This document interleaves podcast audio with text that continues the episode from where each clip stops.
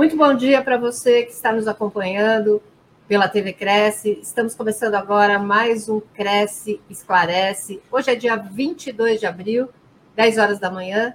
É um prazer conversar com vocês nesse bate-papo das sextas-feiras, que a gente tem a satisfação de receber vocês aqui no nosso, no nosso cantinho do corretor. Né? Hoje o nosso tema será segurança da informação e proteção de dados, que é um assunto que a gente tem comentado bastante, falado bastante sobre a, a Lei Geral de Proteção de Dados, mas que nunca é demais esclarecer todas as dúvidas do corretor. Para bater esse papo gostoso com a gente hoje, nós trouxemos o especialista em direito digital, Marcelo Fonseca. Bom dia, Marcelo, tudo bem? Bom dia, tudo bem? É, Sônia, bom dia, meus caros colegas corretores, imobiliárias, interessados no tema. Estamos aqui. Agradeço mais uma vez o Cresce sempre me dando a oportunidade aqui de, de falar, de contribuir para o nosso setor imobiliário, para o nosso setor de corretagem de imóveis aí. É sempre um prazer.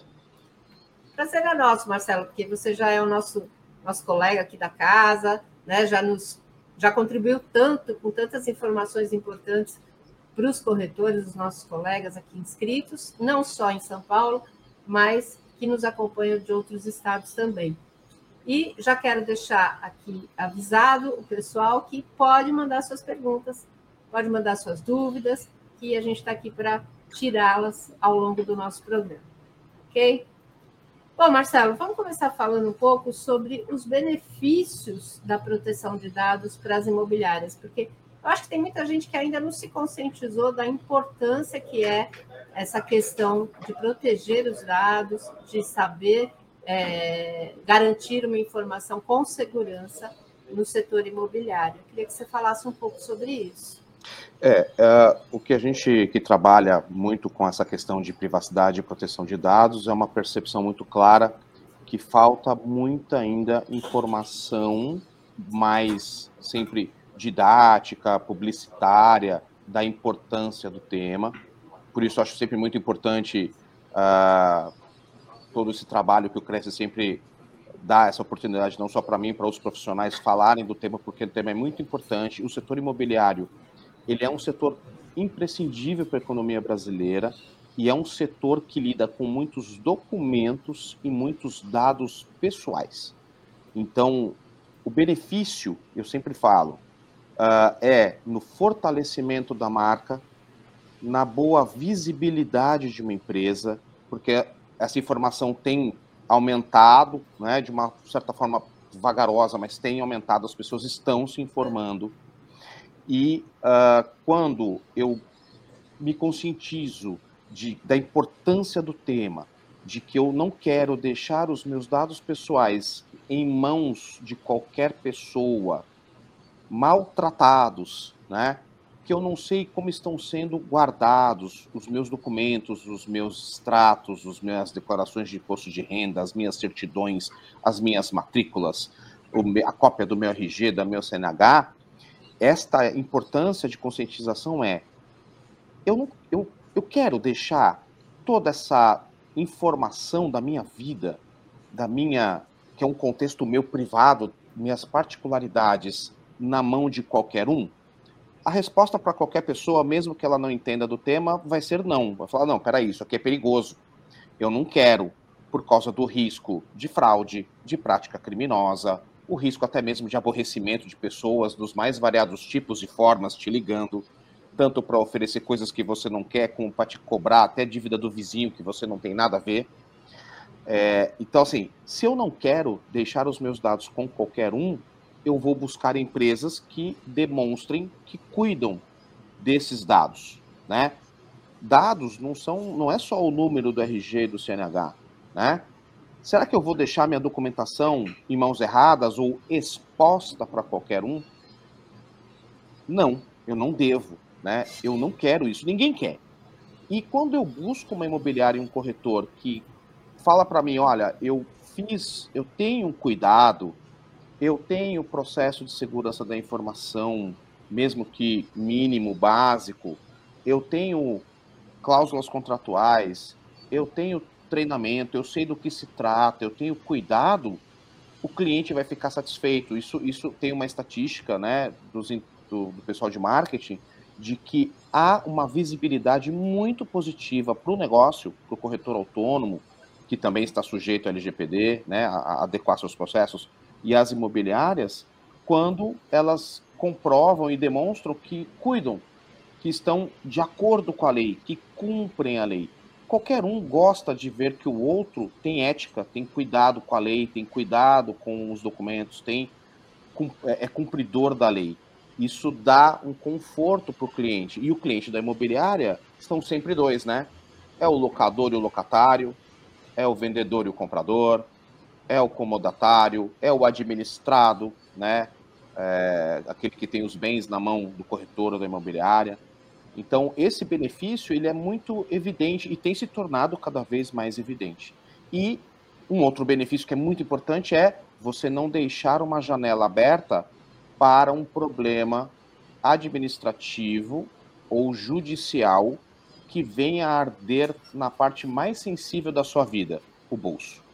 Quando eu não cumpro a lei, eu tenho uma possibilidade de sofrer uma punição administrativa ou judicial, porque eu simplesmente negligenciei um cumprimento de uma lei.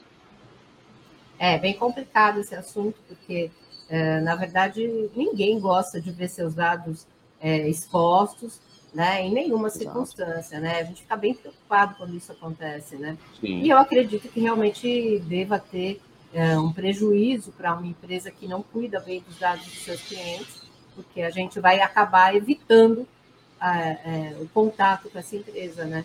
Exato. E como é que a gente pode identificar essas vulnerabilidades da imobiliária? Quando uma imobiliária ou um profissional autônomo procura um, uma pessoa especializada, um escritório especializado no assunto privacidade e proteção de dados, cujos pilares são avaliação jurídica, governança corporativa e segurança da informação, e esses três pilares não se aplicam só a empresas multinacionais. Essas palavras, às vezes, quando você fala, olha, precisa fazer isso aqui, elas assustam um pouco, né? E aí o cara fala, não, mas isso aqui, eu não sou uma empresa grande. Na verdade, essas palavras e esses, esses conceitos, essa, essas bases, esses pilares da proteção de dados, eles se aplicam a todos aqueles que têm que cumprir a lei de proteção de dados, que são profissionais autônomos liberais, pessoas físicas que oferem lucro com a sua profissão, uh, pequenas e médias empresas, né, setor privado e o setor público, né, empresas privadas e empresas públicas. Esses são aqueles que devem uh, ajustar os seus processos e cuidados para proteção de dados, né, proteção de informações e de documentos, sejam documentos e informações online, mas também físicos, tanto que o Conselho de Medicina orientou, uh, tem uma portaria para que os médicos digitalizem né, os prontuários físicos. Então, você só está transformando o meio físico para o digital, mas a proteção ela é abrangente, né?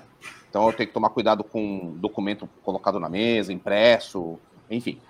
Uh, quando a gente fala em vulnerabilidade, isso é analisado logo no começo da adequação. Então eu vou adequar um profissional autônomo, eu vou adequar uma pequena imobiliária ou grande imobiliária, não importa, né?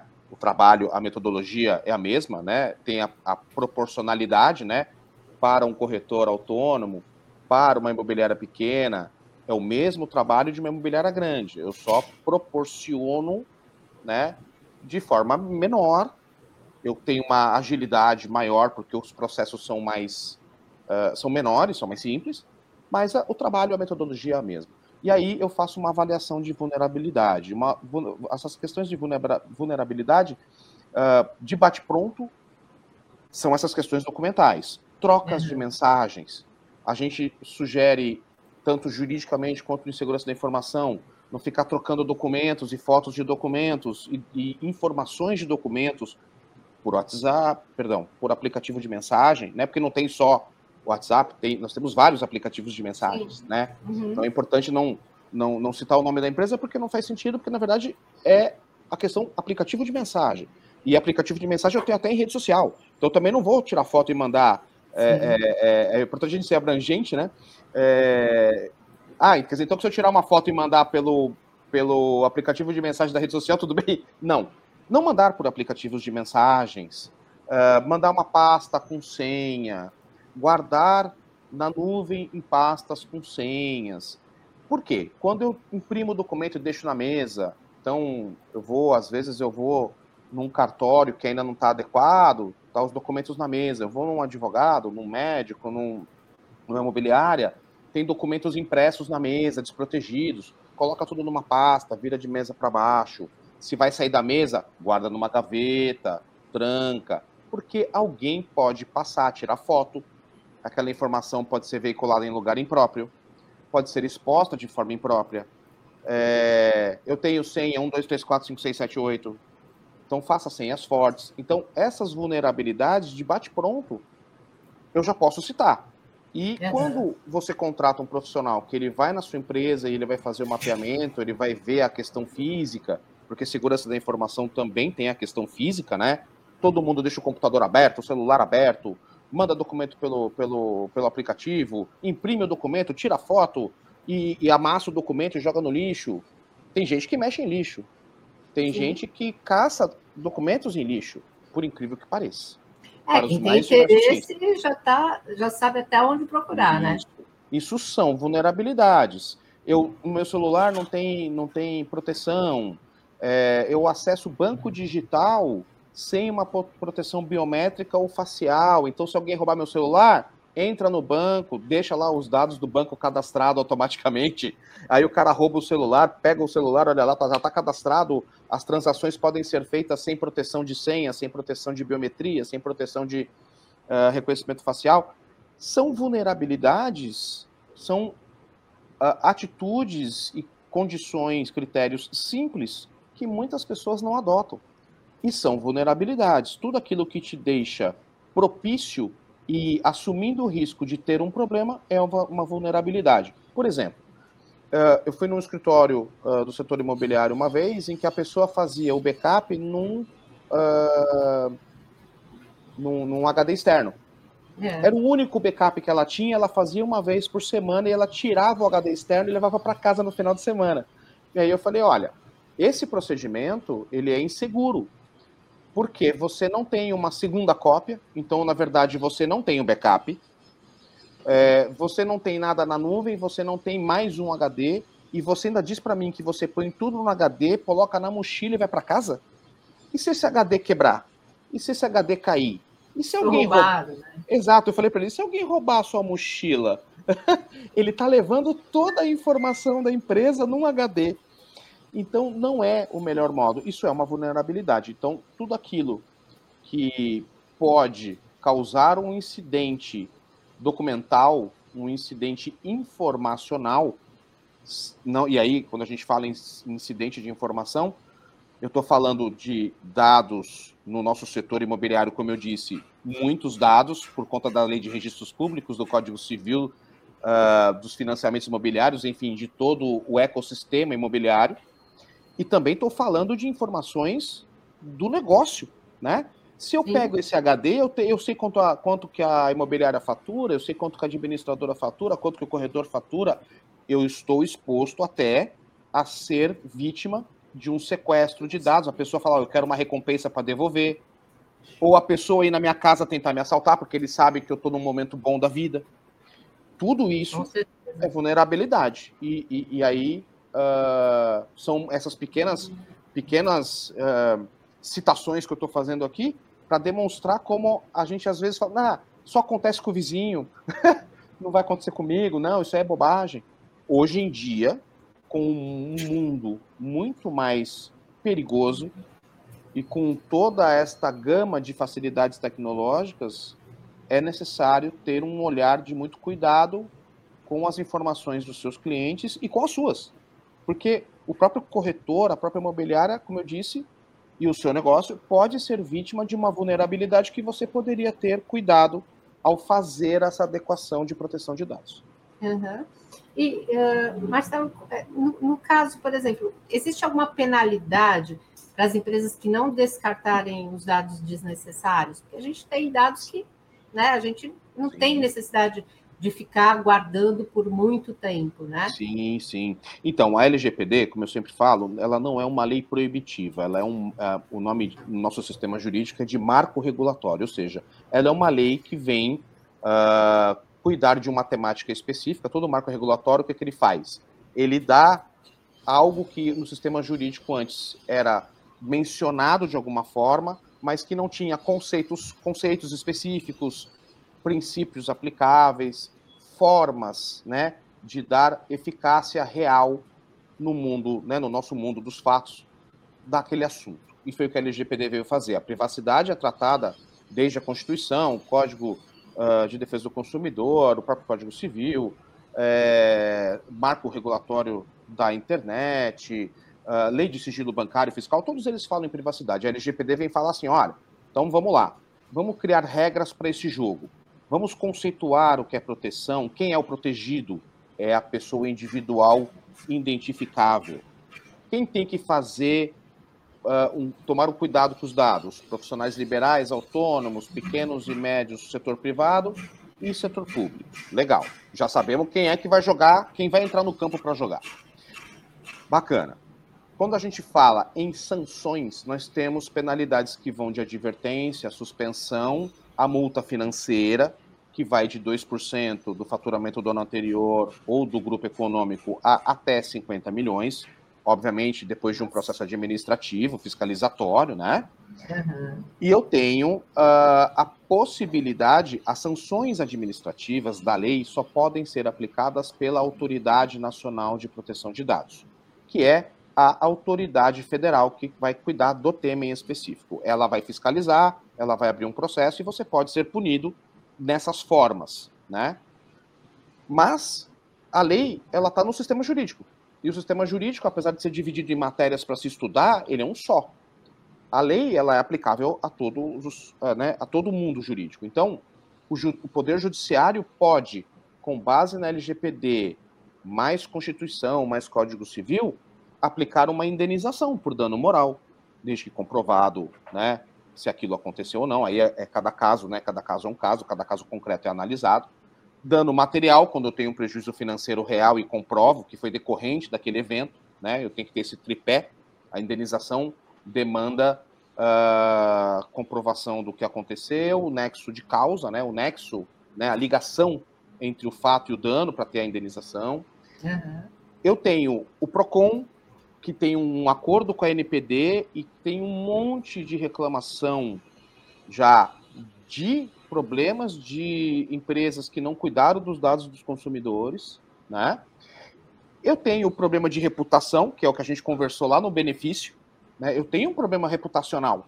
Quando um, um, alguém me procura e procura ali um site de reclamação, um Procon, um, faz uma pesquisa no Tribunal de Justiça e vê que eu tenho problemas com privacidade de dados, com proteção, tenho ação porque eu não cuidei, esse cliente vai correr, né? Porque a imagem que fica é essa pessoa não cumpre a lei, essa pessoa é descuidada, né? Essa pessoa, eu corro risco e ninguém quer correr risco.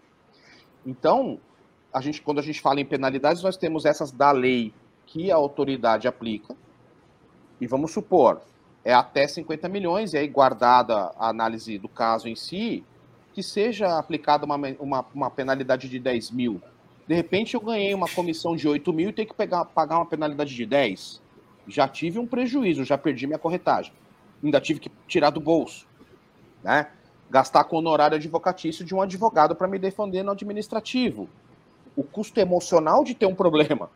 O custo Sim. reputacional de ter um problema eu posso ter a, a, o acionamento judicial desse assunto. Né? E como eu disse, PROCON, todas as autarquias, o próprio Cresce pode, uh, numa reclamação de falta administrativa, infracional da profissão, o Cresce vai aplicar a nossa legislação do Cresce, né? eu fiz parte do, do CEFISP, né? do, do nosso Tribunal de Ética e Disciplina, eu posso aplicar junto com a legislação interna da profissão, como eu tenho um sistema jurídico, eu posso citar na aplicação da penalidade a legislação uh, do sistema jurídico, que ela, ela, ela faz parte.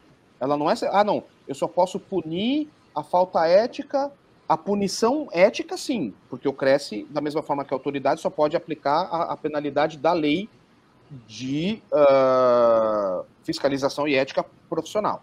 Uhum. Né? Advertência, suspensão e multa, correto? Mas no corpo da, da, da sentença administrativa eu posso falar: olha, faltou ética profissional, faltou o cumprimento do dever profissional, porque ele infringiu a lei civil, porque ele infringiu a lei geral de proteção de dados, e eu aplico a pena da nossa lei interna profissional, a pena de suspensão, a pena de multa. Ah, tá errado. Não tá errado. Lei, ela, como eu disse, ela está no sistema jurídico, ela abrange tudo. Uhum. Então eu tenho que pensar em penalidades de forma abrangente, né? Porque às vezes, às vezes quando a pessoa não é desse mundo jurídico complicado, a pessoa fala não, a, lei, a penalidade é só autoridade, a penalidade da LGPD é só autoridade, mas a penalidade da nossa profissão eu posso sim penalizar, eu posso entender que o direito não é matemático, ele não é exato, ele é uma ciência humana e todas as leis que estão no sistema jurídico podem ser utilizadas num embasamento para uma decisão. Da mesma forma que o juiz no Poder Judiciário, ele vai falar, olha, tem que pagar a indenização porque feriu a Constituição que fala em privacidade, a indenização, conforme, conforme manda a parte de responsabilidade civil do Código Civil, e porque feriu a LGPD. A mesma coisa se aplica no nosso setor uh, quando cresce vai aplicar uma penalidade. Olha, faltou cumprir isto, causou prejuízo ao cliente do setor imobiliário que o corretor ou imobiliária prejudicou determinado cliente ou, de, ou, ou, determinado corretor, enfim, cada caso, né? Porque não cumpriu o LGPD, né? É, porque a LGPD não se aplica só aos seus clientes. Quando eu faço a adequação de LGPD, eu, ela também se aplica a colaboradores, a fornecedores. É todo, um, todo esse ecossistema que trabalha com o corretor, que trabalha com a imobiliária, todo ele tem que cumprir a lei para eu diminuir risco e vulnerabilidade e problemas de segurança. Perfeito. Então, é, não é um trabalho simples que qualquer um faz. Às vezes acontece, às vezes as pessoas me procuram, ah, pô, contratei um cara por mil reais, ele falou que faz o LGPD todo da imobiliária em uma semana. Tá meio estranho esse assunto. tem que tomar um certo cuidado. Tomar cuidado, né? Não tem né? milagre, Pode deixar né? uma série de falhas, né? Pode deixar uma série de falhas e o barato pode sair caro. E, Marcelo, é, mesmo com a LGPD, é, a gente vê diariamente nos noticiários a invasão de contas por, por hackers, enfim, e o acesso às informações, né? Como é que a gente pode fazer para minimizar esses riscos no dia a dia? O corretor, como é que ele pode minimizar os riscos para que não haja, não tenha esse tipo de problema? Então, é importante que você busque profissionais sérios e com conhecimento para fazer a adequação do seu, da, da, sua empresa, né, do seu negócio, porque, volto a frisar, corretor autônomo também tem um negócio e também tem que se adequar. Né? Uhum. O médico, o advogado, seja ele um escritório ou um advogado sozinho na sua salinha, ele tem que melhorar esses processos para dar maior segurança jurídica e de informação. Quando se faz o trabalho de proteção de dados, ele tem um, um tripé, como eu disse, né? jurídico, uh, corporativo, né, de gestão e de segurança da informação. Por que, que eu ainda tenho problemas com hackers? São, uh, alguns são uh, os pontos né, vulnera vulnera de vulnerabilidade. Como a gente conversou no começo, ainda há um pouco de desinformação, ainda há um pouco de negligência, ainda há um pouco a ideia de que isso só acontece com os outros ou em filmes, né? Uhum. É, vou deixar isso para depois, vou economizar aqui, porque o que me importa é trocar o carro, e aí é, aí é a balança da importância das coisas, né? Quando você vai fazer um trabalho de uh, proteção de dados numa, num, num, num, para um, um uh, empresário, para um corretor, para um advogado, para uma imobiliária, você faz a parte a jurídica junto com a parte de gestão, junto com a segurança da informação, para aumentar segurança.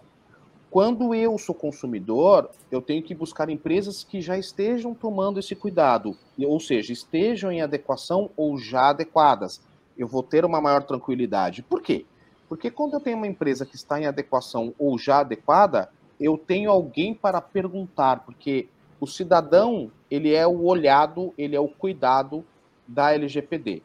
Quando eu tenho uma interface com uma empresa ou com um corretor que ele está em adequação ou adequado, se eu tenho um problema com hacker, eu posso perguntar para ele informações que ele vai ter em mãos porque ele passou ou está passando pela adequação à Lei Geral de Proteção de Dados e as questões de aumento uh, de proteção de segurança da informação, ou seja, diminuição de risco. Quando eu tenho interfaces com pessoas que não têm cuidado, eu tenho uma maior possibilidade de vulnerabilidade de segurança da informação. Como a gente conversou há pouco, quando eu tenho um celular que não tem medidas de proteção, eu tenho maior chance de tanto um ladrão de rua usar meu celular, quanto eu acessar links maliciosos. É, é tudo, é, tudo é muito ligado literalmente à informação. Quando eu negligencio a informação, quando eu acho que isso acontece com os outros, quando eu fico trocando documentos de forma errada, quando eu clico em qualquer tipo de link, quando eu fico recebendo e enviando vídeos ou mensagens que já foram replicadas inúmeras vezes, quando eu não estou atento, eu crio janelas, falar em janela, quando eu acesso vários aplicativos no computador, no tablet ou celular e deixo aquele monte de coisa aberta, eu estou criando janelas para os hackers.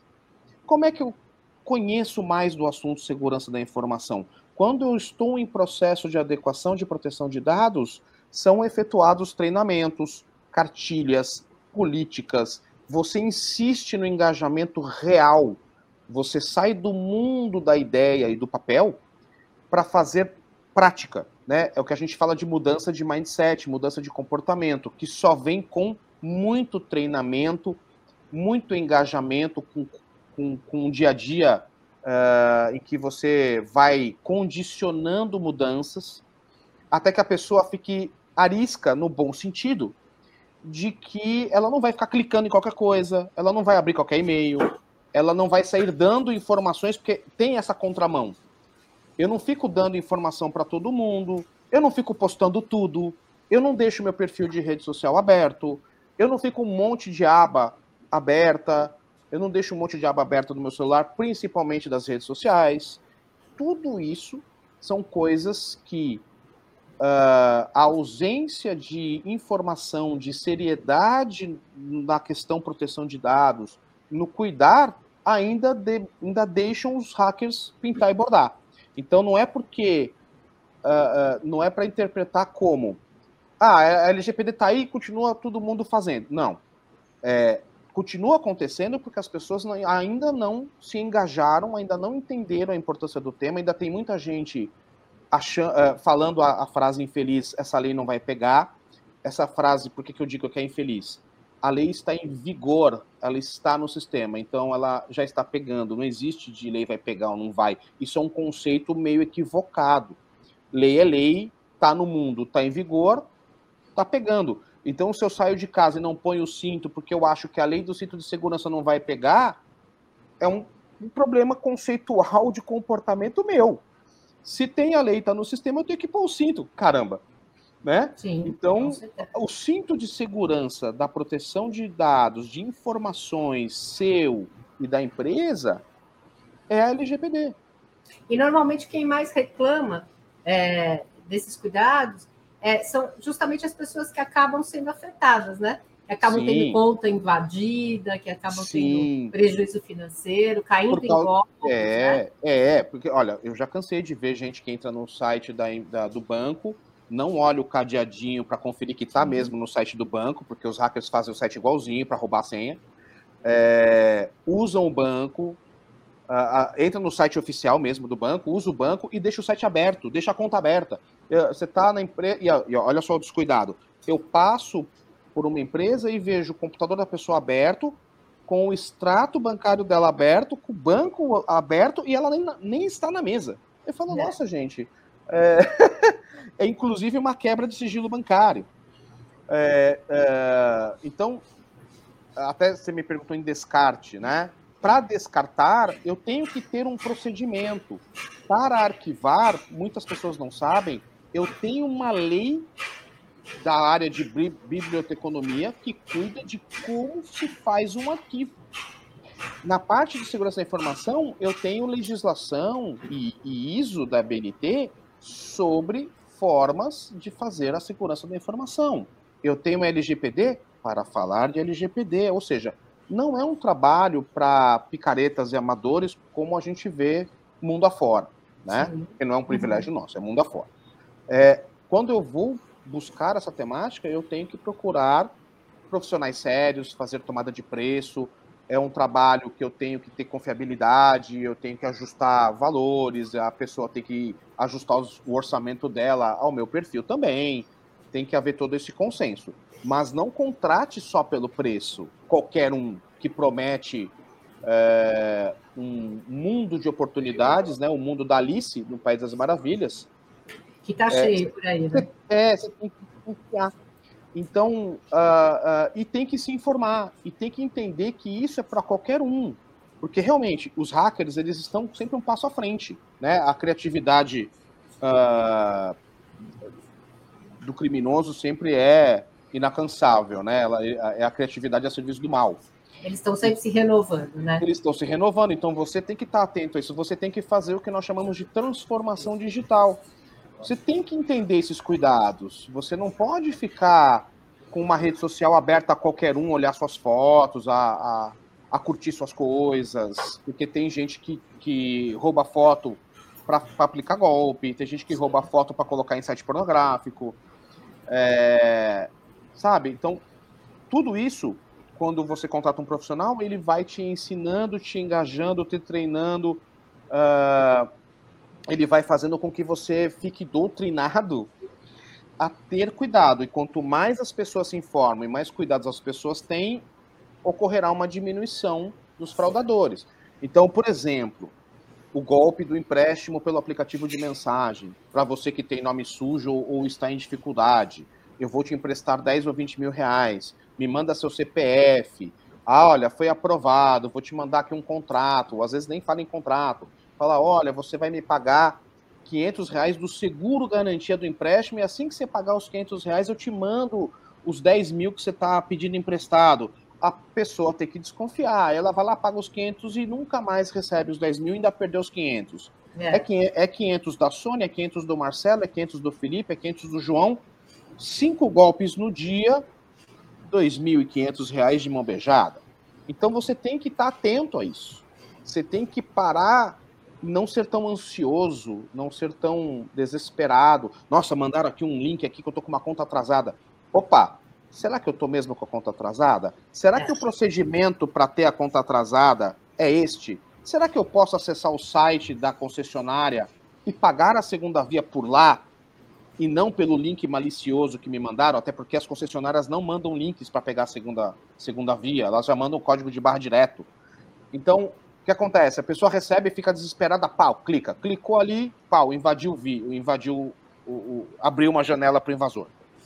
Então, uh, são várias, várias medidas que a gente fala. A cada 60, 90 dias, trocar as senhas. Não usar uma senha óbvia, né? Meu sobrenome, nome da minha esposa, uh, data de nascimento da minha esposa.